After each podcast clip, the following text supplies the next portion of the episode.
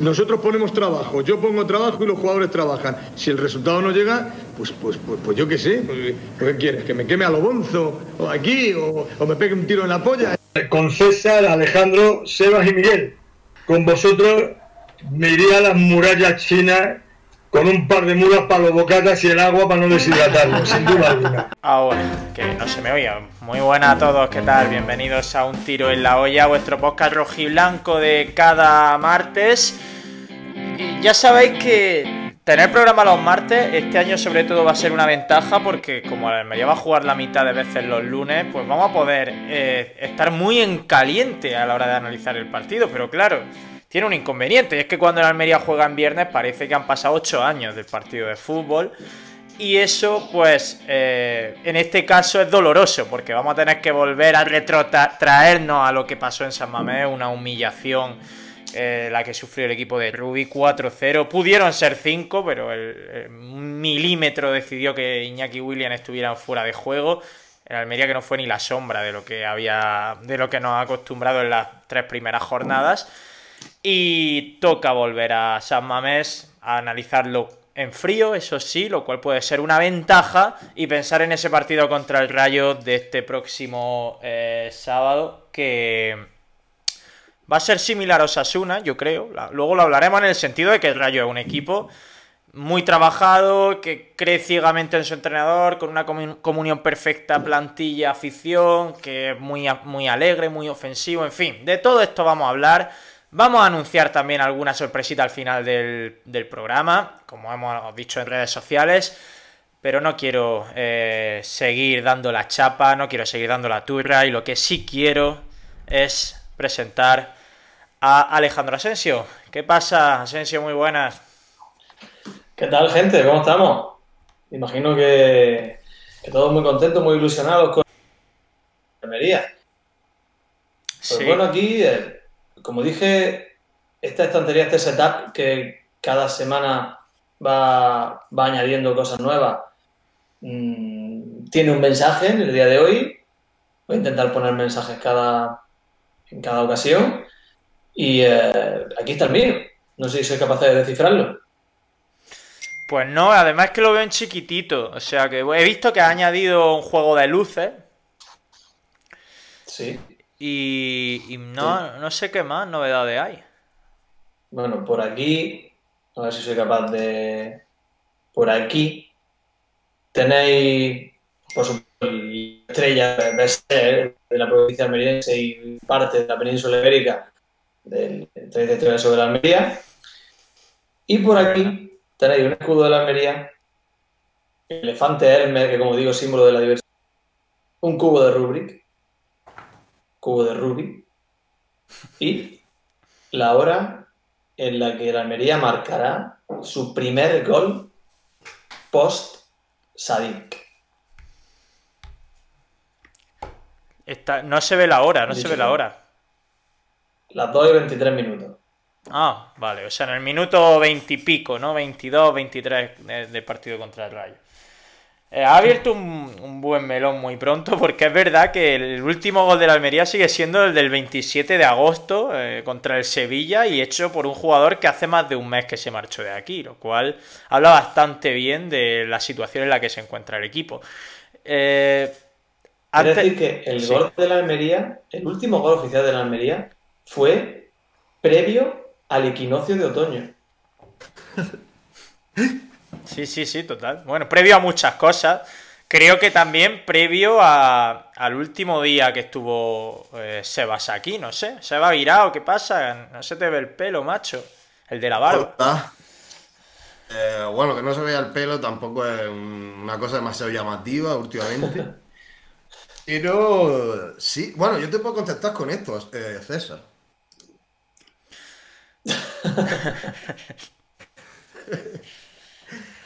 Aquí estamos, pues con un poco de bronquitis.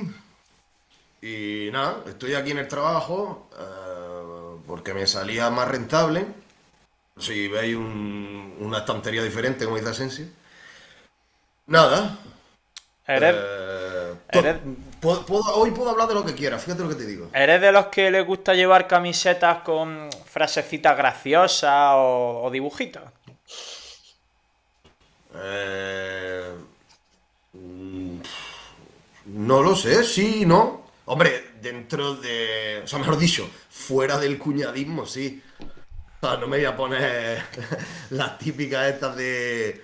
mm, Yo qué sé. eh, En vez de Stranger Things, poner otra cosa, ¿no? Que has visto tú. O en vez del Señor de los Anillos, el Señor de Sí. los Dedillos. o De los sé, membrillos. Señor de los membrillos, ahora no y todo. todas esas, no. Pero esto me gusta porque es muy. Es muy. Sea, no me representa realmente, porque yo en pocas ocasiones estoy estresado. Pero, pero es muy neuro y me gusta. Eh, hablando de, de camisetas con cuñadeces, me acabo de, se me acaba de venir a la cabeza una imagen, porque este fin de pasado estuve en Murcia y allí pues coincidí en la Plaza de las Flores comiendo eh, con una despedida de soltero en el mismo bar en el que estaba yo. Bueno, gracias a Udabaza por su suscripción. Eh, muchos meses ya con nosotros, Udabaza, un clásico de Utelo. Y de, Udabaza, ¿eh? Y de Twitter Almería, no solo de Utelo, ¿eh? Udabaza ha ganado un peso brutal en Twitter Almería. Además, muy fan de sus dardos envenenados hacia, hacia los ultras y los fanáticos. Sí, sí, Muy sí. fan tuyo, Udabaza. Bueno, pues hablando de... eh, creo que esto le va a gustar a, a Udabaza lo que voy a contar. Hablando de, de lo que estábamos hablando de las camisetas horteras o cuñadas, esto era cuñada total. Coincidí con una despedida de soltero, que creo que las despedidas de soltero poco a poco van evolucionando conforme nos introducimos en el siglo XXI y están dejando de ser los chabacanas, ordinarias y cuñadas que eran antes, y machistas, dicho sea de paso. Y poco a poco se ven despedidas de solteros chulas, en las que se hacen actividades guay, eh, haces un viaje con amigos chulo, sano, con tu fiesta, pero bueno, sin actividades de dudosa, de, dudosa- de dudosa reputación, ¿no? Pero en este caso la despedida de soltero eran pues, unos señores de unos 40 años y llevaban todavía en pleno 2022 una camiseta que ponía la que no folle, que no entretenga. Tía, tío. ¿Qué, qué, qué, qué Eso, o pereza. sea, Brutal. eso porque le. Pero, pero eso porque le tiene que gustar Udabaza. Porque bueno, Guadalajara es, es muy de, de tirar pullita a esa gente. Ah, va- joder, pues ahí tiene, ahí tiene campo, ¿eh? Qué pereza de gente. Sí, Es que pff, no entretenga, ¿eh? como si hay- cuidado, como si es que se, se la fueran quitando. ¿Sabes? Vamos por ahí por Murcia. Pero es, es un nivel.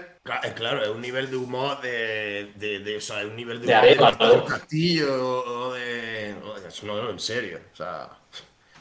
sí, sí. Es de, de cero a Arévalo, es Arévalo. Uf, Ese sí, es su humor. Es, Arevalo con Bertino Borne.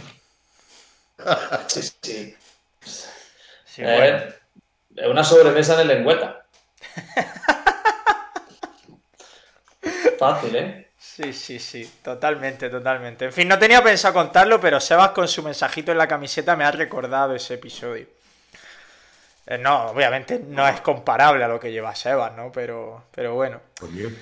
En fin, ¿qué tal vuestra semana? A mí me han citado para pegarme por José Gómez. No sé si vuestra semana ha ha sido más tranquila. Yo, yo de ti, yo, una oferta de ese tipo nunca la he rechazado. Claro, lo que pasa es que yo no sé si tendría que pegarme en calidad de anti José Gómez o pro Ruby o no sé, no sé cuál sería mi rol ahí. Tú piensas quedar para pegarte, que reciba un golpe y que luego ese golpe a lo mejor te ayude a ganar un poco de dinero, nunca viene mal. Yo podía echarte fotos también. En en cualquier caso, Sería. no merece la pena entrar en. Cada uno tiene su opinión, cada uno tiene su opinión y cada uno se va. Que vaya para donde más le interese y ya está. Sería. Se, se- seguiría en la línea de seguir enriqueciéndonos a costa de la Almería, no solo por Twitch ni por el libro que hemos sacado, sino que además que alguien me pegue por el Almería y luego pues, pueda denunciarlo y que me indemnizaran, seguiría esa línea de, de gracias al fútbol estoy ganando dinero. O sea que no está mal tirada por ahí. En fin. Yo tengo cosas mejores que hacer que, que entrar en polémica Tú- para pegarme con gente. Tengo mejores cosas que hacer, la verdad. Tu semana ha ido más tranquila en ese aspecto, ¿no? No, bueno, en ese aspecto sí. En otro quizá, quizá podríamos denominarlo como una semana para el olvido. Pero bueno, eso es otro tema. Eso es otro tema. Incluido el fútbol. Bueno, el, el fútbol es de la semana pasada, pero bueno. Es como que hasta que no llega el partido no Sí, sí. Seguimos, eso sigue dando vueltas hasta que no empieza el partido contra el Rayo. Eh, Esto es como, esto es como los docentes cuando empezamos el año. Udabazo, un saludo. El, eh, para nosotros el año nuevo es el día 1 de septiembre. De hecho, el, el- el 31 de agosto es la noche vieja docente. Entonces, igual para los aficionados al fútbol, la semana no empieza el lunes, empieza cuando juega la Almería, ¿no? Bueno, aficionado a la Almería en este caso. sí, sí, sí. Efectivamente. Ojo que dice mi sabrismo, a mi sabrismo que por cierto, gracias mi sabrismo por tu apoyo y esperemos que el libro te esté gustando. Dice mi sabrismo Utelo Boxing, podíamos organizar una velada de boxeo, a- a- digamos, imitando a, a Ibai, en este caso solo de aficionados de la Unión Deportiva de Almería. No estaría mal. No, lo, que pasa es que habría que hacerlo también por peso, como el boxeo, porque yo qué sé. Imagínate Claro. que. Yo me pido, yo me pido a Panta, Tía, le- no le- porque le tenga ningún tipo de animaversión, sino porque es más de mi peso corporal, ¿no? Sí, sí, sí. Pero ¿tú crees que podrías con Pantas? No, él me gana seguro. Él me gana seguro, pero bueno, sería divertido. Si pierdo, si alguien me da una paliza, que me la dé Panta. Eso, eso es verdad. Eso es verdad. Yo creo que si nos comparamos de sonido indálico por peso me tocaría con Adolfo, imagino. Un tío Tiene grandote. pinta de... Adolfo tiene pinta de soltarte buena guaya, ¿eh? Sí, lo que pasa es que es muy tranquilo. Entonces yo creo que hay que, hay que calentarlo primero, pincharle, picarlo, porque si no, no hay manera. Pero como yo creo que es típico que como se caliente. Es que tú.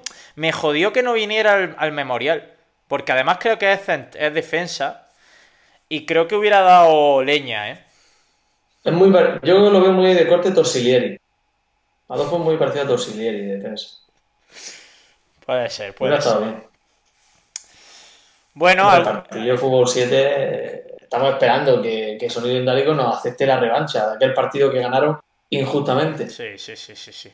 Eh, bueno, en teoría en Navidad echaremos otro partido, ¿no? No, no, no quiero meterme tampoco Sí. donde no me llaman, ¿eh? No, no depende de mí, pero...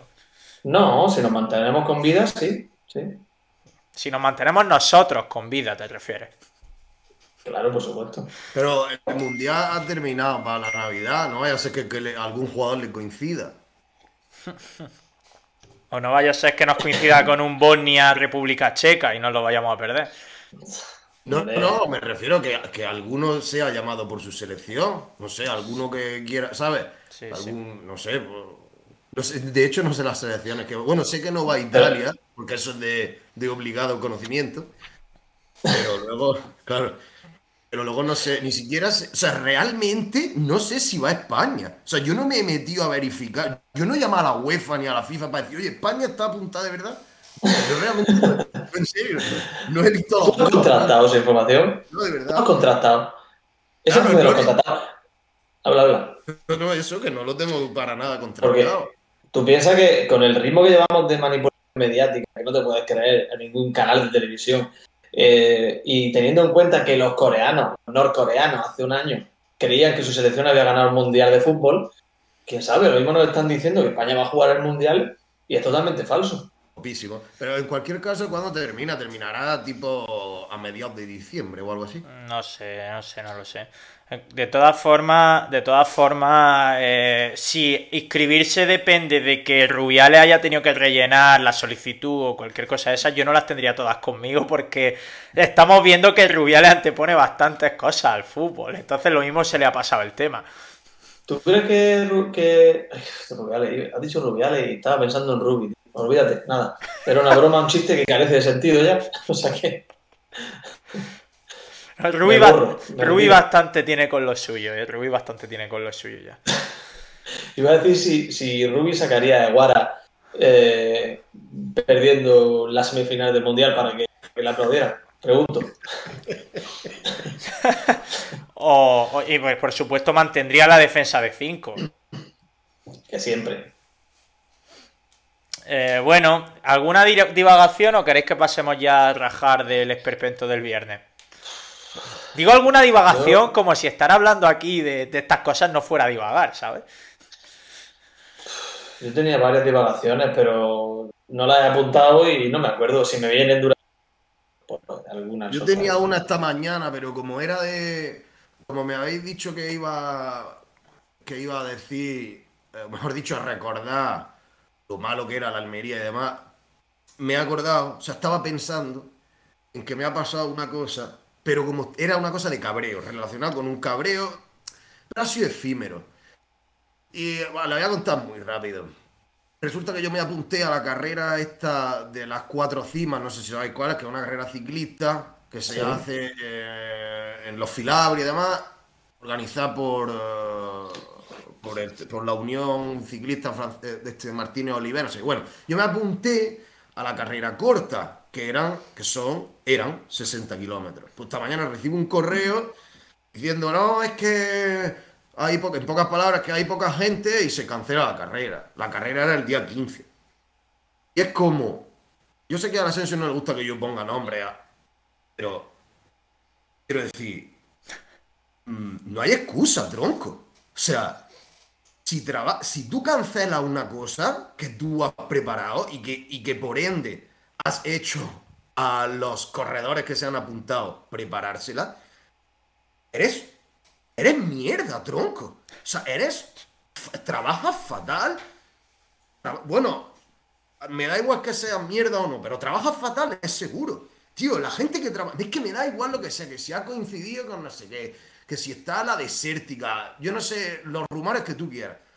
Tío, estoy harto de la transigencia que se tiene con la empresa que, que- en fin, que, que- permanecen sólidas y que van ganando su dinero, etcétera, trabajando mal. Estoy harto de esa gente, tío. Y está en, en todos lados.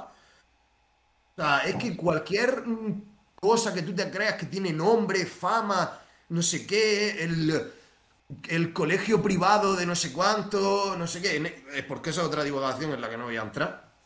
Pero bueno, colegio privado de Huércal, guiño, guiño, te crees que pum, pa, no sé qué. Hacen cosas que tú dices, es que no merecéis, no merecéis lo que tenéis, es que no merecéis lo que tenéis. Bueno, Todo lo que implica. Estoy harto, estoy harto de la transigencia social e institucional que se tienen con las empresas que trabajan mal. todo lo que implica un negocio nunca está del lado de las personas. Siempre está del lado del dinero. Bueno, yo conozco que sí lo hay, pero a lo mejor dentro de la empresa hay un, una, un fin, una tendencia más A, otra más B y tal. Pero que... Es que, tío, es como que, venga, pues ya está, yo me preparo una carrera ciclista y ala, y 10 días antes me dices que no. Porque hay poca gente. ¿Y a mí qué me importa, compadre? ¿Qué me importa? Y encima que es la misma carretera, que es lo mismo todo. Pero bueno, que sí, que ya está. Que no, Espérate, que ya, me ha dado cerveza, ya me ha dado cerveza jalar mientras haces esta, esta divagación tú, que, que al final ha sido verter tu absoluta indignación en, en esta ventana que te da Otelo, que está muy bien. Ya me ha dado cerveza jalar la tarde.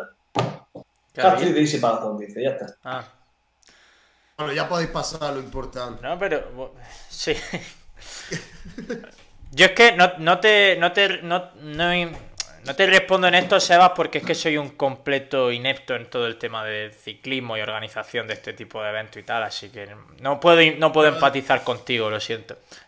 Ah, pero si no es solamente eso, si es con cualquier cosa. O sea, tú te crees que hay empresas que tienen buen nombre porque tienen fama más que otra cosa. Y, em, y luego por dentro son... Es que tengo ahora mismo tres nombres en la cabeza de cosas que han pasado recientemente. Recientemente te digo, ah, de una semana para acá. Paso de hacer la bola más grande, ¿me entiendes? Y de empresas de fama te digo restaurantes conocidos, eh, institutos eh, privados conocidos y demás, que bueno, en fin, lo que pasa que... Y eso me harta, me harta, me harta, porque luego la gente que, trabaja, que trabajamos en empresas menos conocida o más pequeña, lo que sea, mm, pues no realmente, realmente, y, me voy a echar todas las flores del mundo, no tenemos lo que merecemos. Pero bueno, aquí vamos luchando para adelante. Ya, y sabes que, bueno, eh, a mí una cosa que sí me da mucha rabia es que cuando se presenta cualquier eh, evento deportivo, eh, te lo presentan de la mano de la Diputación, Ayuntamiento, una parafernalia gigantesca y, copando páginas de periódicos y espacios deportivos y luego cuando pasan estas cosas en las que está eh, dañando al deportista, seguramente pues no, no aparecerá en grandes los medios o se le destinará una columna muy chiquitita a este tema de cancelaciones y de fracasos deportivos que hay más de los que la gente se cree en Almería. Pero bueno, eh, hablando de fracaso deportivo, como hilo, ¿eh? Qué brutalidad. Eh, Athletic 4, Almería 0. Durante el día estuve hablando bastante con, con Panta, sobre todo, que estaba por allí de previa, con Palen, hablé también, nuestro querido Palen que estuvo en Bilbao, fue para allá, eh, con Alex Marín y no me acuerdo con quién más fue. Eh, y, les decía que me daba muchísima envidia. Incluso puse un tuit diciendo que me daba mucha envidia porque Bilbao es una ciudad espectacular, con gente maravillosa, con una idiosincrasia futbolística única, con un estadio eh, espectacular también. Y me daba mucha oh. envidia.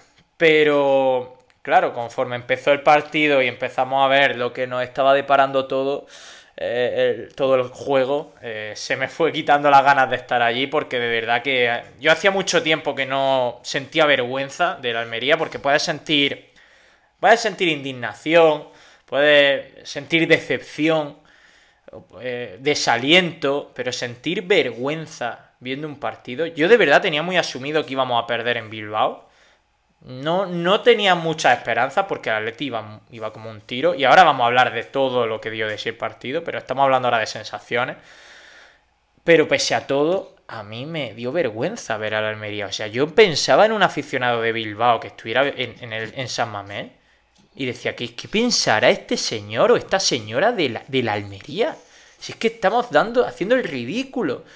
Eh, bueno, tanto, pues tanto es así, y ya termino, que por primera vez en años, y, no sabría decir en cuántos años porque no, no me acuerdo de cuándo fue la última vez que lo hice, quité la tele antes de que el partido acabara. Con el penalti que marcó. Eh, con el penalti, no sobre. Fue sobre Iñaki William el penalti. Bueno, es que ni me, ni me fijé. Es que apagué la tele cuando vi que el árbitro pitó penalti. Fue Nico, ¿no? O fue sobre Nico. Fue sobre Nico, sí, Asensio, creo que sí. Eh, apagué la tele y me fui mm. con tal ímpetu que no cogí la cartera ni las llaves. Las tenía delante de mí en el salón, en la mesita del salón, y apagué la tele, cogí las llaves del coche el móvil y me fui. Y me fui sin cartera y sin llaves de la casa, porque fue, fue, fue absolutamente deleznable lo de, lo de Bilbao. No sé, ya digo, a nivel emocional, lo que os pareció a vosotros, más allá de entrar, que luego entraremos en el juego y todo eso. O yo a nivel emocional, personal, eh, como ya sabéis, es una cosa, por decirlo suavemente, neutra para mí, afortunadamente. Pero sí puedo hablar de lo que veo en vosotros, allegados, mm, y en fin, y, demás, eh, y demás alrededor. Eh, yo creo dos cosas. La primera, que sigue coleando el shock postraumático de la venta de Sadí, eh, sumado a eh, mm, bueno, pues básicamente ahora se está viendo que la confección de la plantilla es deficitaria, por seguir siendo suave en esta tarde tan plácida. Y, y otra cosa es que mm, claro, como la gente en general esto no se lo esperaba, pues ahora eres cabeza. Bueno, no se lo esperaba. Hombre, mejor dicho, no se lo esperaba desde el punto de vista ilusión. Pues claro, ahora el carabonazo contra la pared da la sensación que es mayor. Me da a mí la sensación, ¿vale? Escuchando, hablando con vosotros, leyendo, etcétera. Entonces, claro, mm, salir del shock postraumático de la venta de un jugador es posible y va a pasar. Eh, salir de tener una ilusión y recibir eh, migaja también se puede pasar. Pero de lo que no se puede pasar es de la confección de la plantilla. Confección de la plantilla, incluido el cuerpo técnico, ¿vale? Mejor vamos a hablar de equipo. Confección del equipo. Bueno, eh, estos son como los factores de riesgo para una enfermedad. Está el fumar, que lo puedes dejar, está el bebé, que lo puedes dejar, pero ser un hombre de 83 años, pues ni te puedes cambiar de sexo a esa edad, no creo que haya ningún cirujano que se atreva, ni eh, puedes eh, bajar de 83 años. Entonces, el Almería tiene un factor de riesgo que no se puede cambiar, que es su confección de equipo o su confección de Eh, plantilla, si queréis.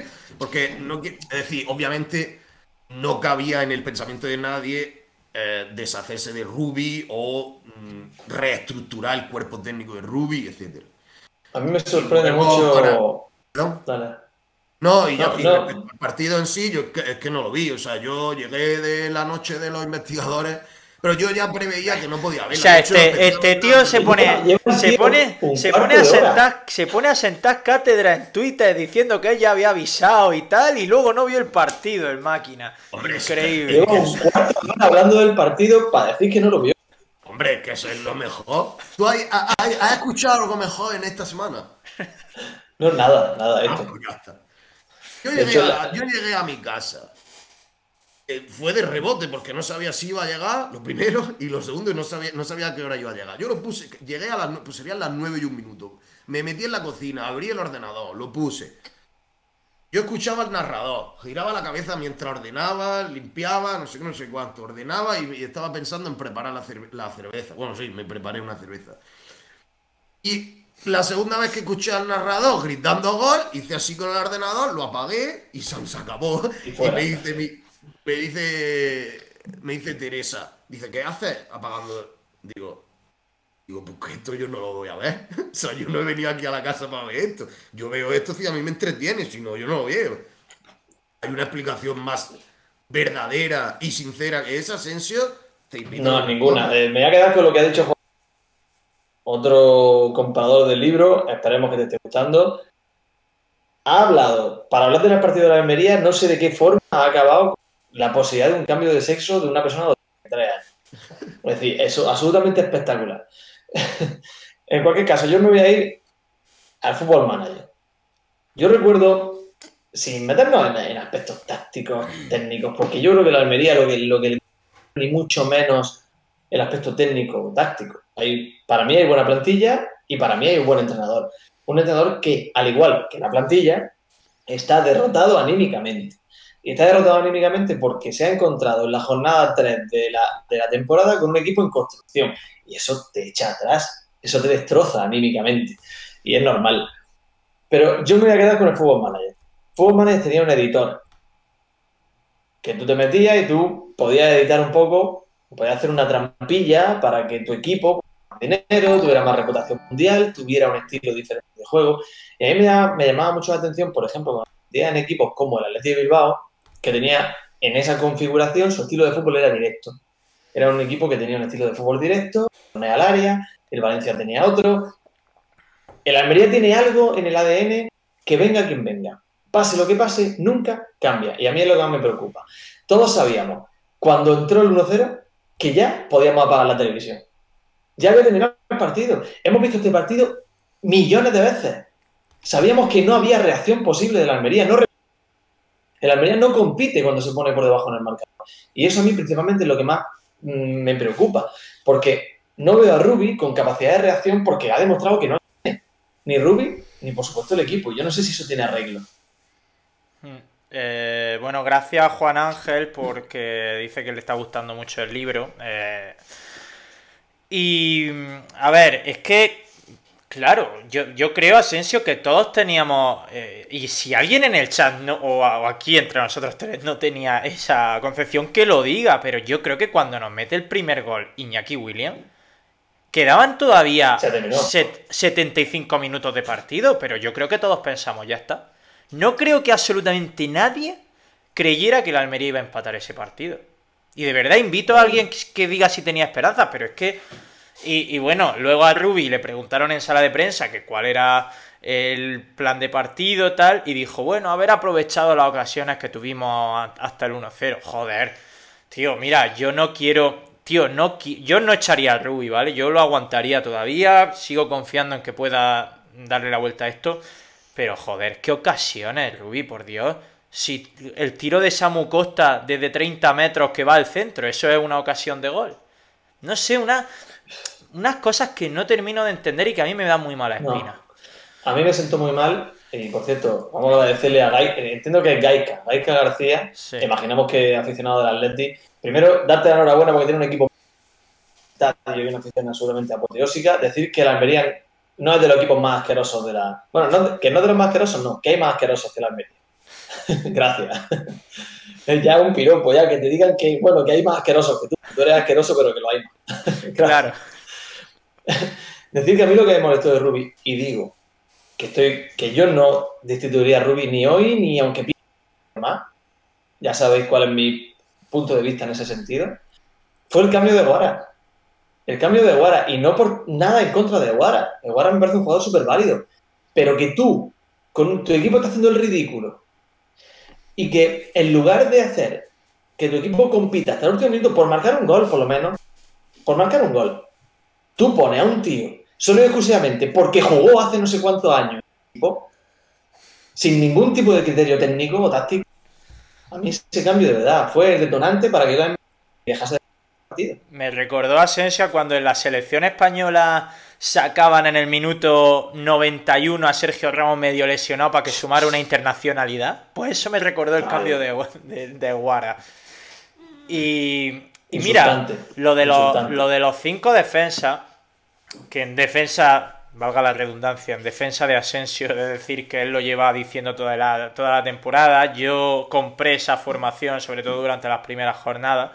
Lo de los cinco defensas se habría, Oh, susten- se habría sustentado si el equipo estuviera jugando bien. Es decir, si el equipo tiene el control y tiene ocasiones, pues dices, bueno, no, no se necesita cambiar nada. Aunque tengamos cinco defensas, estamos jugando bien. Pero es que no entiendo cómo hubo- se, se produjo un inmovilismo total cuando el equipo es que era absurdo tener tres centrales porque ni siquiera en salida de balón, que éramos superiores en número, Nada, nada. los sacábamos. O sea, es que ni siquiera en salida de balón ni en solvencia en el centro se colaban cuando querían por el centro. Es que fue absurdo tener tres Nada. centrales todo el partido. Yo ya sabéis que la defensa de 5 es una de las cosas que más odio en el mundo. En el mundo puse un tiro otro día, eh, no sé, la codicia, la envidia, eh, la maldad, la defensa de 5, la gente que llega tarde, las moscas. Esas son del mundo, seguramente. La defensa de 5 es una de ellas. Llegué a poner el otro día, no sé si tú fuiste uno de los lectores de mi mensaje, que si vuelve a jugar con defensa de 5, porque es que no aporta más, es que no aporta nada, es que no tiene más profundidad por banda, es que defiendes peor, es que no le das más libertad al Kieme o al, o al jugador que, que el otro día fue Méndez o a Pozo, da igual, es que es un desastre, es un desastre. Y, y no sé cuál es el, el argumento técnico o táctico, me ha dado por, por- por decir esta expresión hoy, que puede dar Rubi, seguro que me no sabe lo que significa ninguna. Eso es lo que mola. Tampoco os lo voy a saber. Yo creo, Argumento táctico en este caso. creo no. por, por buscarle... seguro que me convence, seguro que me convence, pero el equipo no está mejor con 5 atrás que con 4. por buscarle un mínimo de sentido, imagino que Rubi empezó el año así, por, o casi por obligación, porque hay que acordarse de que había 6, 8 jugadores que no tenían ficha, no estaban inscritos, y además alguna baja, y tuvo que empezar así contra el Madrid, además el rival era el Madrid, el equipo plantó cara, contra el Sevilla se jugó así, eh, el equipo ganó, y yo no sé si ya en base a eso Rubi sigue teniendo fe ciega en esa formación, pero es verdad que hoy en día ya, con toda la plantilla disponible, con toda la plantilla rodada, lo lógico es que intentes ya otras cosas, sobre todo cuando, insisto, ves que no te sale, porque si solo hubiera sido en San Mamés, dices, vale, mm, un error. Pero es que en Mallorca el Almería no hizo nada, contra Osasuna nos dio un baño, en Valladolid tampoco hizo nada, en Valladolid creo que se salió con cuatro por solo. Eh, y el gol llegó cuando estaban los- la defensa de 5. Pero todos los demás han sido defensa de 5, entonces yo tampoco lo entiendo muy bien. Nos da la sensación de Dios. Acabamos de empezar octubre y ya hay un cansancio de pensar, ¡fua, madre mía! Otra vez a, a, a, yo sé, a, fumar hierbajos de la calle, a ver cómo, cómo se salva el equipo. O sea, que ¿tú piensas que la Almería va a hacer algo mm, llamativo? No sé, os pregunto, es que no sé, es que a mí me da la sensación que es como ha subido, ha durado un mes. Y ahora. Yo me quedo con hay, tantas cosas, hay tantas cosas sin explicación. Tú has dicho antes, Asensio, el equipo está anímicamente roto. vamos a ver, esas cosas se trabajan, ¿no? Lo que pasa es que. ¿Cómo trabajas tú eso? ¿Quién está más anímicamente roto? ¿El Touré este o, o, o, o yo qué sé, o Babi? Me parece Babi hemipléjico en comparación con el año pasado. No sé, es que es tan difícil. Eh, ¿Tú te crees que el. ¿Cómo, o sea, no sé, cómo, cómo, cómo conectar a ambos también? Es que no sé, ambos, bueno, he dicho, son dos ejemplos, pero a mí me parece que es, es como... Ay, mía, vaya mierda de película, tronco. Él sabrá por qué. O sea, Ruby tendrá su motivo y no, pero yo, lo enfocaba, desde, el más, desde, el aspecto más psicológico. A que si tiene que intervenir un psicólogo o un equipo de psicólogos, como se ha hecho en tantas otras ocasiones, en tantos otros equipos y demás, quiero decir, es una, o sea, un psicólogo es como un nutricionista, o no sé, forma parte de un equipo, eh, o debería formar parte de un equipo transdisciplinar, en un club deportivo de, de, tal alto nivel, etcétera, etcétera. No sé, es que yo no lo veo, no, me imagino. es que yo el fútbol lo sigo viendo como, como el típico deporte en el que en el que el entrenador está ahí eh, entre dos aguas y en, prensa se dice una cosa, luego a la espalda seguro que le están diciendo otra. Eh, al nuevo que, va a llegar ya se está buscando el piso. Y es que me parece todo tan película mm, y yo hay una cosa que me sorprende mucho, Seba. cuando todos los equipos, porque al final, como digo, Rubi sabrá. Él tiene su sus jugadores, él lo entrena, él conoce al vestuario por dentro, nosotros simplemente hablamos de fuera. Lo que nos gustaría, o lo que nos parece romántico, o lo que nos gusta. Él lo sabrá. Pero todos los equipos fichan a su estrella y su estrella juega. Fichan a un futbolista y ese futbolista juega. ¿Y, eh, ¿y qué quiero decir con esto? Tú has hecho un desembolso enorme por Kaiki y Kaiki no juega. El otro día jugó, pero bueno. Tú has hecho un desembolso enorme por el Bilal Touré y el Bilal no aparece en el. No, es que no lo puedo llegar a entender. Es decir, tú has traído jugadores para ser importantes que están en un segundo y tercer plano ahora mismo. Y es que eh, todos nos autotranquilizábamos diciendo, bueno, es verdad que el equipo se ha confeccionado tarde y veíamos el parón de selecciones como el punto de inflexión asumiendo que San Mamé iba a ser difícil y prácticamente imposible, como yo he dicho, lo veíamos como el punto de inflexión, al menos en cuanto a sensaciones. Decíamos, ahí va a tener Rui dos semanas con todos los nuevos para preparar este partido, excepto el Bilal Touré, que sí que se marchó con su selección. Me refiero de nuevos fichajes, solo el Bilal Touré, estuvo fuera. Todos los demás recién llegados estuvieron aquí, en Barba, Melero, eh, Vinicius Lázaro. Y todos decíamos, bueno, Aquí sí, por fin, Ruby tiene dos semanas para preparar un partido, asentar conceptos y nos encontramos en San Mamés con que una situación de partido tan previsible como era que el Atlético te presionara alto, al equipo le sorprendió. Una situación de partido tan previsible como era que el Atlético se adelantara en el marcador, al equipo lo descompuso. Una situación de partido tan previsible como plantarte la segunda parte perdiendo, derivó en inmovilismo en vez de, derivar en un plan B. Y entonces la pregunta con todo esto es, vamos a ver, si en un escenario complicado, ante un rival en estado de gracia, mm, ¿te ves sorprendido por absolutamente todo lo que pasa en el partido? O al menos da la sensación de que te sorprende todo lo que pasa en el partido. ¿Qué trabajo hay detrás de este choque? ¿Qué trabajo hay en estas dos semanas? Porque lo lógico habría sido en el descanso coger y decir, venga, quita a Ramasani, que yo no lo entendí, creo que casi nadie, pero bueno, quita a Ramasani, muy bien, pero meto a Embarba y meto a Diego Sousa y pasa un 4-3-3, aunque te he quitado a Ramasani, pero te cambio el estilo. Pero es que el equipo siguió igual, con la misma formación, intentando sacarla igual, regalándole todos los balones del mundo al Atleti, aguantando a Portillo 70 minutos.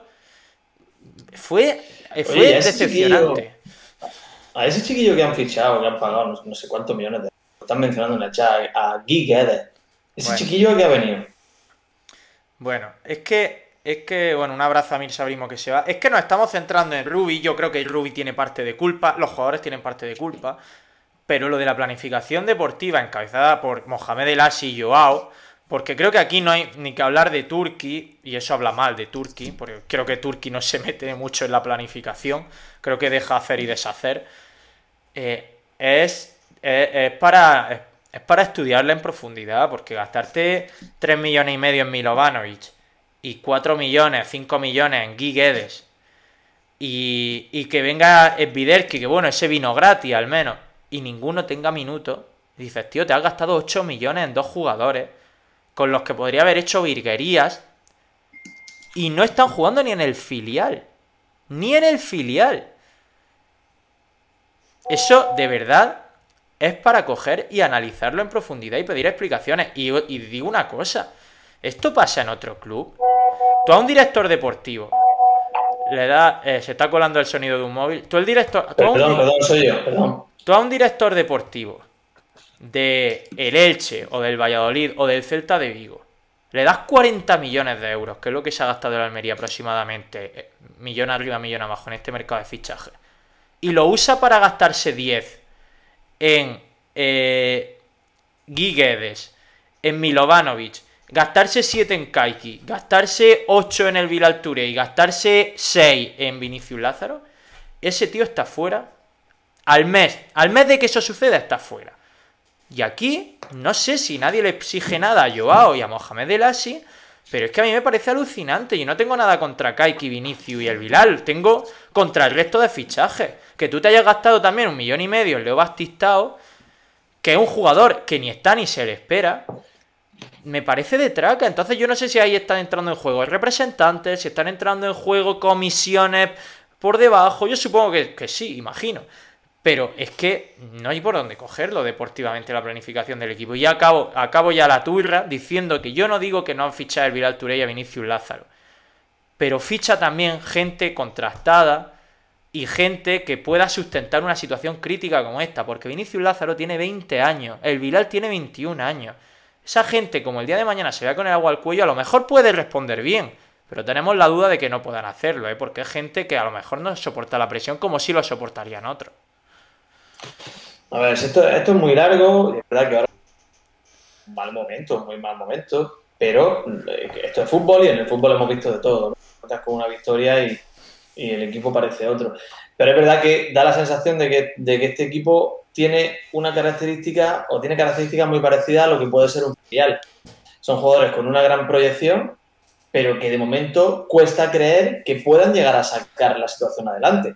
Yo no dudo en que Guiguedes sea un jugador extraordinario, no lo sé, no lo he visto. Eh, no dudo de Bilal Touré. Lo poquito que se le ha visto tiene buena, da buenas sensaciones. Kaiki ha demostrado que sabe hacer un gran fútbol. Eh, eh, para mí, Vinicius Lázaro tiene esa capacidad de venirse al centro, de recibir, de generar de generar incertidumbre en la defensa rival, de irse por fuera. Es ese jugador que te puede salir por cualquier lado, el clásico extremo a pierna cambiada brasileño. Entonces, creo que el equipo tiene, tiene mimbres, tiene mimbres, pero está tocado anímicamente y no sé dónde está la solución. No sé dónde Quizá la solución pase por ganar un partido, pero ¿cuándo va a llegar ese momento? Quizá la solución esté en el tiempo, porque yo creo que es lo que coincidimos todos es que se ha apostado por el medio plazo en Almería este, esta temporada. No por el rendimiento inmediato, porque yo tampoco tengo dudas de que gente. Yo sí tengo dudas en gente como. Eh, pues como Guy que ni, siquiera juega con el filial. Pero no tengo duda en gente como el Vilal o como Vinicius. Yo creo que van a ser grandes jugadores. Sí, sí, sí. Pero, claro, quizás necesiten de un tiempo y de una paciencia que la primera división no puede brindarte ahora mismo. Porque como en Almería siga sin ganar partido, echen a Rubi, la gente se ponga nerviosa, la prensa también. Va a ser complicado el entorno de crecimiento de estos jugadores. Se va. Que es difícil, tío, porque aunque gane, ¿cómo descubre si esos jugadores valen más que los que juegan si no lo hacen nunca? ¿Cuántos minutos suman lo que acabáis de decir? El Kapersky, el antivirus y compañía. Suman media hora. Capuchique. Que eso tú vas a cotizar a la seguridad social y, te- y yo creo que te multa. Entonces, claro, mm, a ver, no- esto no es, no es una crítica realmente, porque es que mm, es que no los conozco, es que no, no tengo opinión. ¿Cómo, ¿Cómo te puedes formar tú una opinión con eh, los minutos de Milovanovic o, o- o de otros? Yo qué sé, es que es imposible, ¿no? seamos sinceros. Entonces, claro, nos tenemos que basar en el, eh, en el, eh, en fin, en, en el aspecto continuista de Ruby, de seguir dándole minutos a, a- a- la gran mayoría de los que subieron el año pasado. Entonces, que faltan muchas herramientas para poder argumentar en favor de uno o del otro. Es que no sé. Bueno, mi argumento mm, eh, central es que hay muchos que no tienen nivel para primera, tío. Cosas como son. O tienen un nivel irregular para primera, o tienen un nivel alterado para primera, o, o me puedo sacar algún que otro sinónimo de la manga, pero muchos jugadores no, no, no, no dan suficiente, tío. No dan suficiente. Claro. Bueno, Pero es que Seba, hay un matiz porque tú puedes tener jugadores que no tengan nivel eh, para primera individualmente. Lo que pasa es que luego hay muchos equipos que consiguen idear un plan de juego espectacular para que sus jugadores eh, más débiles tapen sus carencias, se, se entreguen a muerte con un estilo, estén muy bien arropados, es decir, ya no es todo... eh, que es importantísimo tener buenos o malos jugadores, ¿eh? pero ya no es todo que, oye, no, es que nuestro central no da el nivel, no, es que nuestro mediocentro no está dando el nivel, no, no, vale, no da el nivel, pero eso no quiere decir que tú no puedas dar más con esa gente. O sea, Sí. yo lo que te quiero decir también es que la Almería no juega, no, no tiene un plan de juego. Llevamos ya siete jornadas de liga y yo no sé a lo que juega la Almería. Las tres primeras jornadas sí, sí parecíamos saberlo. Pero se fue Sadik, descontroló todo, seguimos encontrándonos a nosotros mismos y buscándonos. Y, el, y, y así, pues claro, si encima no tienes un estilo de juego y aspira a que las individualidades te salven los partidos y no tenemos individualidades, pues el resultado es este. Yo, Udabaza, dice, dice que si en el medio plazo cuenta volver a Toralín. No, no lo contemplo, a no ser que, que la Ponferradina suba a primera, ¿eh? O sea, no, en el medio plazo no está volver a Toralín, de momento. Están. Bueno, tiempo, tiempo, gente. Falta tiempo. Yo sigo creyendo, creo en Rugby, me parece un entrenador válido, pero que tiene que intentar, digamos, dejarse llevar menos. Él, una sensación de que fuera. Yo no puedo decirle nada a este hombre, que sabe más de, fútbol que yo. Pero dejarse llevar menos por, digamos, el aspecto emocional. O sea, lo que le puede unir a un jugador u otro y poner a, los- a. Y él creo que está adoleciendo de eso en este momento. Se está hablando en el chat de lo de, lo de Pacheco, Fernando, el, el el debate ya archiconocido. Mira, yo creo que contra el Rayo se va a venir una revolución en el 11. Eh, Sí. me, da, me da a mí, ¿eh? O sea, es totalmente subjetivo esto, no tengo información ninguna. Eso habrá que preguntarle pues, a Antonio Martínez o a Paco Gregorio, que están siempre en los entrenamientos y nos informan rigurosamente del día a día del club. Pero es que yo veo a Rubi, primero lo veo ya como el típico entrenador que se sabe con un pie fuera y otro dentro, y que por tanto sabe que como los resultados no empiezan a sonreírle, lo más probable es que sea el segundo técnico de, eh, primera en ser destituido tras Francisco. Y lo veo con esa actitud ya, Rubi, y creo que puede hacerlo no a la desesperada, sino tirando un poco de rebeldía, incluso, es decir, venga, voy a apostar 4-3-3 ya, con Pacheco, e incluso a lo mejor siento a, a Babich y pongo a Chumi con Eli, si Chumi se recupera, te hablo... Por, son todos ejemplos absurdos, ¿vale? Y te, y te pongo a Centelle y te pongo a, a Méndez, a, a De La Hoz con Samu, a Vinicio, a El Vilal, a Ramasani, un 4-3-3 de manual y fuera. ¿Sabes? Como, como 4 o 5 cambios a lo loco. Por favor.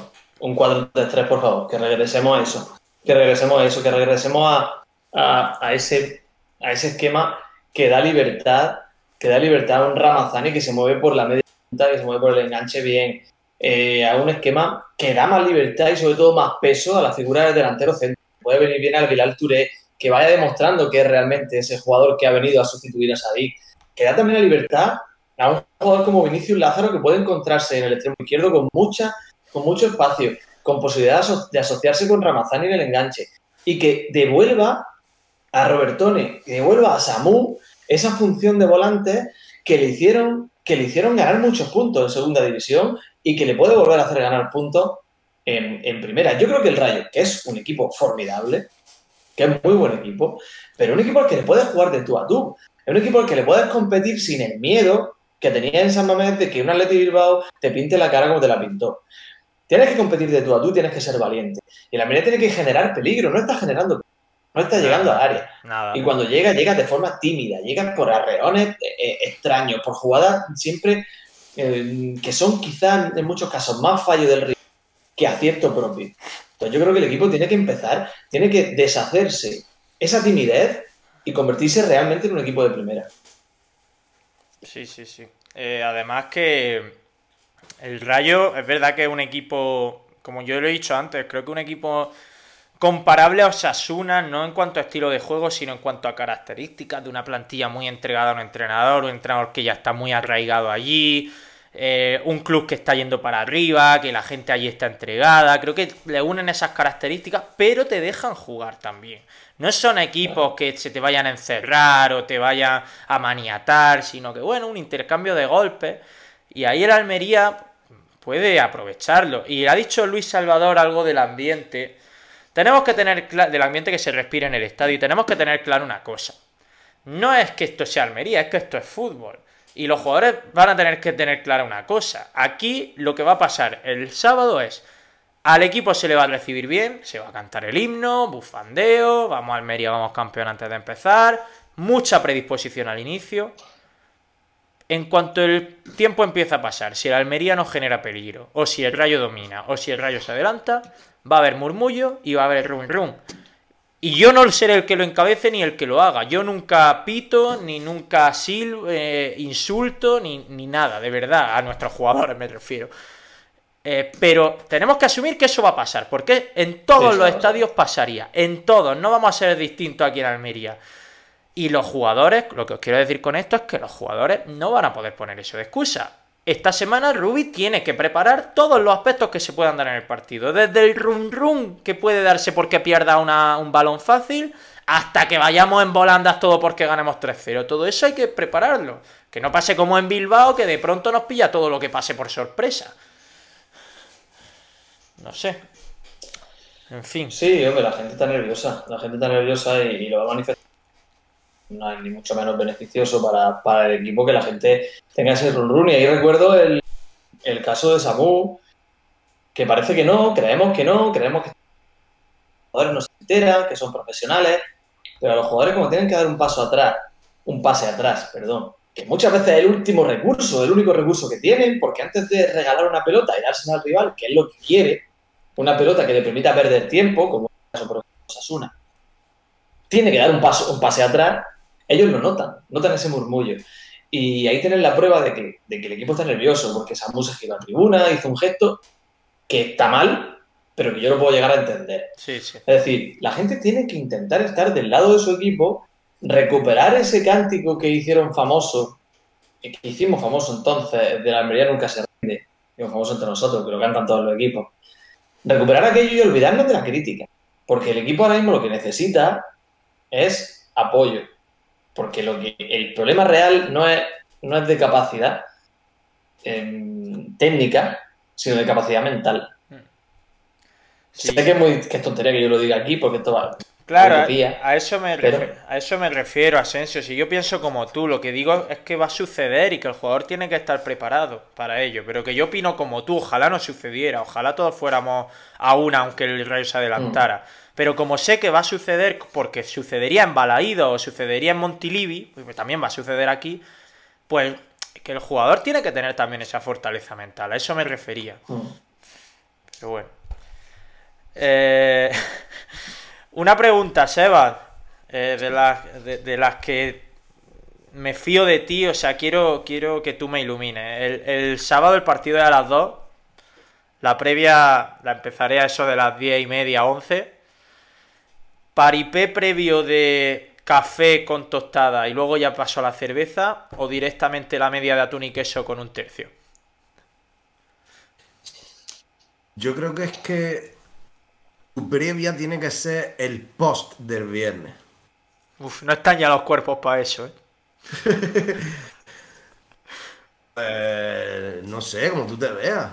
Yo, yo. Yo es que no soy muy de desayunar. Yo me puedo saltar desayuno, pero fácilmente. No, hombre. En desacuerdo. Hombre, y menos si desayuna, menos si va fuera de casa, día de partido, algo tienes que picotear, ¿no? Hombre. Desayuno, vamos, desayuno es. En mi caso, vamos, parte esencial. Claro, se entiende y tal, pero. Y. O sea, si tú me haces la pregunta, yo te diría. A ver, pero eres más de desayunar en la casa y luego irte a la calle, o ya te vas a la calle con, con todas las ideas por hacer. No, porque yo soy muy de apurar el sueño. O sea, si yo, por ejemplo, el sábado quedo con mi amigo a las 11, pues yo me voy a despertar a las 11 menos 20, me ducho rápido, me pongo la camiseta y salgo. O sea, tengo todo por hacer fuera de casa. ¿tú eres Desayunar. entonces, entonces, cerveza el tirón. Tú eres el típico César que hay que decirle a las 11. Pues eh, se, te ha cortado un poco, pero creo que has dicho que hay que decirme una hora más tarde, un, rato más tarde, ¿no? Para, claro que si te hemos quedado a las 11 cuando realmente hemos... Sí, eh, por la mañana puede que sí. Por la mañana puede que sí porque apuro el sueño mucho, tío. Más en fin de. Pero si no es por la mañana, soy puntual. Por la tarde soy puntual y por la noche para cenar también. ¿Soy de café y desayuno o desayuno y café? Eh, café. Bueno, no, no, no lo sé. No lo sé. Que hay mucha gente que dice que lo primero que tiene que echarse al cuerpo. lo primero. Yo, que yo cuando me levanto no necesito nada. Es que cuando me levanto podría ser. Yo creo que cuando me levanto podría ser. Yo que sé, como un ministro o algo. Son personas que. Pues, que viven, hacen la fotosíntesis y poco más. Yo me levanto y no, yo qué sé. Pues, yo ya te digo, además, yo en general, los días de diario no desayuno. ¿Tú qué crees que desayunas? bueno, llevo tomando café me tomo un café por la mañana. Desde, ¿Quieres que desayuna el desayuno favorito de Samu Costa? ¿Cómo? El, desayuno favorito de Samu Costa. ¿Cuál es? ¿Cuál es? Yo qué sé, un puleva y un porro, yo creo. Está feo eso, hombre. Yo creo, ¿me has preguntado a mí o qué hago? ¿Pregunto o respondo por otro? Nada, yo, yo opino como tú, Seba. Yo si un día me levanto a las 7 de la mañana o a las 8, no suelo tener hambre. Eh, de hecho, eh, yo era típico que hacía un descanso en el trabajo para desayunar ahí 5 minutillos a las 11 porque era cuando me entraba el hambre. Pero claro, es que esto es otro contexto. Esto es contexto fin de semana, 10 y media, 11 de la mañana, cuando sales con amigos fuera, vas al, al bar entonces, claro, ahí pues sí te apetece ya pedirte tu media tostada de lo que sea. No vas a empezar a beber y no vas a comer nada hasta el descanso del partido. Desde que, desde que cenaste la noche anterior, ¿sabes? Bueno, ahora me está, me está ampliando info y me, estoy sintiendo más cómodo en este diálogo, ¿vale? Pero, eh, si yo quedo contigo, si yo quedara contigo el sábado, tipo a las 11 y tal, y tú me dices que querías desayunar a una cafetería y todo eso, yo, yo vamos, te mando, Por, te mando tomar por culo, pero rápido. O sea, a de ¿eso qué es, tío? Yo más tarde de las 10 no voy a una cafetería de desayuno. ¿Qué es eso? Ya no se desayuna a esa hora. Pero bueno, la hora de la hora de la cerveza y el aperitivo está bien vista a nivel social a partir de las 12. Entonces te tendrías que buscar algo que hacer entre las 10 y las 12 si vas a una cafetería. Claro, es que tú te pides una cerveza a las 11 y 45 y la gente te mira mal. Claro, te mira como un borracho. A, la- a, la- a las 12.01 ya no. Y ya, y ya abren la plancha. A las 12.01 ya te dicen que ya tienen algo más aparte de tapas frías. Claro. Pero eso, eso, fíjate, ha sacado un buen tema. Ha abierto un tema interesante. Qué pena que, que Sebas haya quedado congelado. Tiene toda la pinta de que se Ah. haya quedado. Se ha quedado Tiene congelado, sí, es verdad. Tiene toda la pinta de que Sebas ha caído en combate. Pero bueno, yo, yo, voy, a, yo voy a hablar en su, en su nombre. ¿Tú te acuerdas antes que tú llegabas a un bar? Tú te pedías, a ti te, te tomaban nota, tú llegabas a las 8 y 20, te pedías tu bebida. Y cuando ibas a pedirte la tapa te decía, no, no, pero ahora solo, solo hay tapas frías, ensaladilla rusa, queso. Sí. Y eso era a las 8 y 20. Ya eso no pasa, ¿eh? Por suerte. Mm, A ver, hay bares en los que, en los que sí. eh, al final depende de la plancha. Ya no es la cocina, además, es que eh, a mí me gustan los bares en los que no te dicen cerramos cocina, sino en los que te avisan de que apagan la plancha. Claro. Vuelve Seba en el momento oportuno. Seba, no sé si has escuchado la... lo, lo- lo que estamos hablando, el tema de conversación. No está al loro, ¿no? Bueno, No sé, no, no, de... no oigo yo a Seba y eso es un problema Sí, porque sí. soy yo el que, el que el que dirige esto, así que voy a colgar. Oye, no es que si cuelgo yo la gente deja de escucharlo. A ver, Sebas, cuelga tú y vuelve a, vuelve a conectarte. O, o que haga gestos, que él hable con gestos. Opción. Claro. También está esa opción. A ver ahora. Pero bueno, vamos. que, que Vamos. sí. Eh, antes, antes de pasar por el lengüeta y eran las 5 de la tarde. Estaba todavía. Y la plancha abierta. A ver, Seba, habla. Ah, no lo oigo. Vale, voy a colgar un momento yo, se va a ver cómo cuelgo, pero bueno, da- dame, dame Sí. 30 segundos. Vale, damos 30 segundos.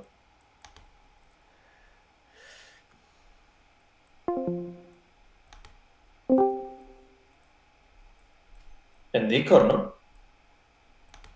¿Por Eh, qué? Quiero decir, en directo, Vale. en Twitch, no lo sé. Imagino Sí, que sí, eh. Al colgar a él, pues no habremos ido nosotros también. Todo esto, todo esto, se me oye, ¿no? Sí, todo esto, Sí, se todo el proceso se ha visto en, en Twitch. Vale, Bueno, está, sí, vale. Estamos en familia. Estamos en familia. Seba, en cualquier caso, lo que estábamos diciendo era que estamos hablando de esos bares donde tú hace tiempo llegabas a las 8 y 20, te pedías tu consumir tu bebida y cuando te iban a pedir la tapa, tú cuando te iban a pedir la tapa te decían que no había todavía cocina, que la cocina abría a las 8 y media y que solo podían ponerte tapas frías, ensaladilla rusa, un quesillo. Y estamos hablando de que eso por suerte ya no está sucediendo. Ya Tú llegas, en el momento que llegas al bar, tú te pides tu bebida y ya está la cocina abierta. Sí. Bueno, no sé si es por ¿Sabes? suerte o por, o por qué, no sé. Yo lo que digo, eh, además lo repetía mucho el, eh, el sábado, me parece que fue, que, o sea, mm, salimos a la calle a eso de la... Voy a ponerte las 7, creo que era, o incluso antes, y al salir ya está, o sea, ya tenías que poner la maquinaria a pensar para ver qué iba a hacer para cenar. Para cenar. O sea, no hay manera Claro. más no hay manera más vulgar de afrancesarse. Por el amor de Dios. Tío, ¿en serio? Bueno, pues bueno, y, y- y por poco, por poco, no, no te creas. Que a las Cuando- 8, cuando a las 8, a las 8, a las 8 teníamos que decir ya, bueno, nosotros nos vamos adelantando, porque había gente que iba más lenta. Nosotros nos vamos adelantando, vaya a ser que a 8 y cuarto. Que yo recuerdo en, mi ti- en la época del. Noche del estudiante del barrio, eh, un viernes a las 7 de la tarde estábamos todavía con las pipas cubanas y el de chocolate eh, sentados en, la- eh, en el parque. O sea, todavía no era hora de pensar en cenar. No íbamos a cenar al hermoso, que era la. No sé si te acuerdas que el hermoso en el zapillo estaba entonces en su auge. Bueno, nueve y media, nueve y media, 10 de la noche quedabas para cenar. A mí lo que sí me, lo que sí me parece bien, o mejor dicho, lo mejor, que me parece, es que de esta manera se está visibilizando claramente que hay que respetar los horarios de, de todos los trabajadores, De los profesionales. incluidos los, incluidos los cocineros y los camareros, que, que antes nos pensábamos que eran poco menos que esclavos. Totalmente. Entonces, si a las once y media te dicen que te tienes que ir, pues tienes que ir. Te va. Porque los Pues si tienes hambre, te aguanta. Claro. No, un vinillo, no. Un vinillo, claro. Y un vinillo, ¿sabes qué le pongo? El vinillo también a, to- a todo el que está aquí. Claro. No, eso, Entonces, eso te, sí lo pides, te lo pides para llevar y ya está. Eh, Takeaway. Uno- Una carne con tomate, takeaway. oye, vamos a ir despidiendo esto, que ya llevamos uf, casi una hora y Pero, ¿y cuarto la sorpresa? De, de directo. Eh, pues eso iba a decir, que tengo que Ah, vale, decir la perdón, sorpresa perdón, antes de, de despedir. Y es que, bueno, como bien sabéis, eh, porque lo hemos dicho varias veces, la primera edición de 30 historias sobre la Almería y otro ascenso palpitante ha sido un éxito, se nos ha ido de las manos, han volado los ejemplares que, los cientos de ejemplares que, im- que imprimimos para, para aquella ocasión, tanto en mano, en la presentación, a amigos, a vecinos, a familiares, como en los establecimientos donde lo hemos dejado. Ya sabéis que son Librería Cervantes y Metáfora en Roqueta, Libra y eh, Riquelme en Agua Dulce, y en Almería, Asensio, te pongo en un brete. Bueno, creo que no. Bonsai de la Suerte, en, el barrio de Nueva Andalucía.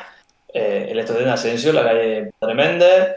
Tenemos también Librería Picasso, en la calle Reyes Católicos. Contamos también con, con, con Filmañas, con la tienda Filmañas, que está tanto en la Avenida de la Estación como en el centro comercial eh, Torre Cárdenas. Esencia del Zapillo, en la Plaza del Zapillo, en la mítica Plaza del Zapillo. Y no sé si me dejó algo. Creo que no, creo que has dicho todo. Bueno, se ha agotado la primera edición, ya tenemos la segunda en nuestras manos con eh, alguna corrección que ha habido que hacerle al libro y, con eh, la misma esencia y la misma historia y tal. Y para celebrarlo, pues vamos a hacer un sorteito. Vamos a subir a Instagram la publicación del sorteo de un libro firmado por Asensi por mí. Además, un marca páginas que vamos a darle a, a la gente. Y. Un marcapaso. Un marcapaso, sí. Que no nos hará falta para seguir a la Almería. Hombre, yo ni en mis mejores, yo lo debo decir, ¿eh? Agradecimientos máximos a todo aquel libro y que habéis apostado por este producto que sale de, de nuestra filia más tóxica. Agradecimientos máximos, pero ni en mis mejores presagios yo contaba con un mes y medio después tener ya la segunda edición. Es decir, creo que, creo que ha superado las expectativas por completo. Sin duda, muchísimas gracias a todos. Y lo dicho, para celebrarlo, pues vamos a hacer un sorteo en, en Instagram que, en el que podéis participar todos y que subiremos a continuación. En cuanto acabe este directo, subiremos la publicación. Y, y hay que pensar cuando decimos al ganador, Asensio. No sé, en fin, bueno, ya. Lo estudiaremos, pero bueno, estaría bien que la gente lo viera, ¿no? Cuando hagamos Claro. el- pero sí. Claro, Que dejar, se va a qui- hacer un sorteo. dejar, Vale. quizá, dejar quizá un par de semanas y, ha- y hacemos el sorteo el- en dos martes aquí en el programa. A ver, si eh, la entrega se va a hacer evidentemente presencial a esa persona, Claro. que tenga la suerte de estrechar tu mano, como persona mediática que eres, o guantear tu cara, también puede pasar. Claro, últimamente más bien lo segundo, la gente me tiene ganas. Bueno, a lo mejor puedes regalarle el libro a una persona que además viene a agredirte y te agrede con tu propio libro. Está bien. Un giro dramático. Agredido por mi propio libro, ¿eh? Menos mal, menos mal que, Mira, yo- que, que no lo hemos hecho de, de 800 páginas al menos.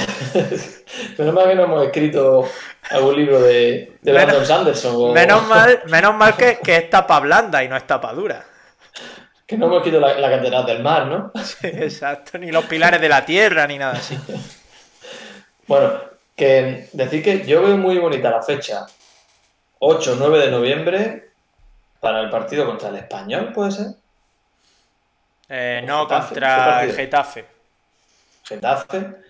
Veo muy bonita esa fecha para hacer entrega del libro. Bueno, pues un mes En de la puerta sorteo. de Lenzo, de Uh. 24 horas, en el Bye Bye. un mes de sorteo quiere Alejandro Asensio, así que es que un mes es mucho. Bueno, No, para hacer entrega. ah, para hacer entrega, vale. Decimos el ganador en Es dos que- martes. Es que ten en cuenta que yo el día 20, o sea, el que me voy, no estoy, Ah, es estoy fuera de España. Es verdad. Sí. Joder, macho. Bueno, lo vamos, lo hablamos, lo hablamos. Hacemos, lo hacemos en dos semanas el sorteo y la entrega cuando podamos Asensio y yo, que sí, que en un mes yo creo que, está bien. En fin, eh, que hay que ir despidiendo. Eh, que además hay Champions, hay que hacer cena, hay que ducharse y todo el rollo y hay que ver el fútbol. Joder, es que para un fútbol de calidad que vemos de vez en cuando, que es el de la Champions, no nos lo vamos a perder. Eh, Sebas, tío, a ver si te prodigas más por aquí, tío. Que, que se te ve menos que a Guiguedes con el Almería. Ya, tío. Ya, tío, pues nada, pues esto es que me coincida y que pueda. Voy a, voy a intentarlo, ¿vale? Vale, vale, vale. ¿Algo que decías, Asensio, a No. Sebas? No, que no hemos contado la anécdota de que ha habido que ha comprado un libro de 30 historias sobre la Almería y, y otro ascenso palpitante por Marco Milovanovic. Ah, es verdad. Eso no lo hemos contado, ¿eh? No lo hemos contado. Mm, ¿Lo contamos ahora o lo dejamos para el próximo martes? Para el próximo martes. La, la historia de cómo Marco Milovanovic ha firmado un libro de la Almería la contaremos el próximo martes. Asensio, eh, vamos hablando. Suerte con tu día a día enrevesado y, y apasionante que estás llevando. Mira, la autoterapia de verdad no tiene precio. No tiene precio. Porque lo que hace con nosotros, nosotros, incluidos los protagonistas de la autoterapia, es espectacular. Así que gracias a vosotros por regalarme este momento. ¡Viva el estrés! Viva. Pese a que la camiseta de Seba diga lo contrario. Eh, bueno, muchísimas gracias a todos los que nos habían acompañado en esta tarde, noche de martes. Y a ver qué tal, ojalá la semana que viene.